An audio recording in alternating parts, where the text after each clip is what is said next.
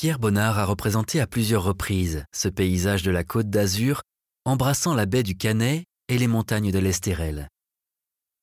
Mais cette huile sur toile est tout à fait exceptionnelle par sa forme carrée et ses dimensions, puisqu'elle fait plus de 2 mètres de côté. Cela s'explique par le fait qu'elle était à l'origine une commande destinée à orner l'intérieur d'un hôtel particulier. Nous sommes en 1927 lorsque Bonnard réalise cette vue du Canet. S'il a peu eu l'occasion dans sa vie de s'attaquer à des grands formats, il a en revanche été confronté à ce type d'exercice de peinture décorative de commande à de nombreuses reprises, alors qu'il était un jeune peintre et qu'il faisait partie du groupe des Nabis. Bonnard connut d'ailleurs à l'époque le succès grâce à son affiche pour France Champagne. Évidemment, ce qui frappe dans cette toile, c'est que la perspective que laisse entrevoir la trouée entre les arbres du premier plan est parfaitement équilibrée.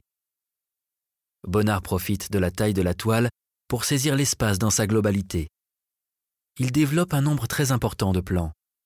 Et pourtant, tous sont traités avec la même délicatesse de détail et une recherche dans les tonalités de couleurs des couleurs avec lesquelles il prend une grande liberté par rapport à la réalité. L'œuvre resplendit de la belle lumière méditerranéenne.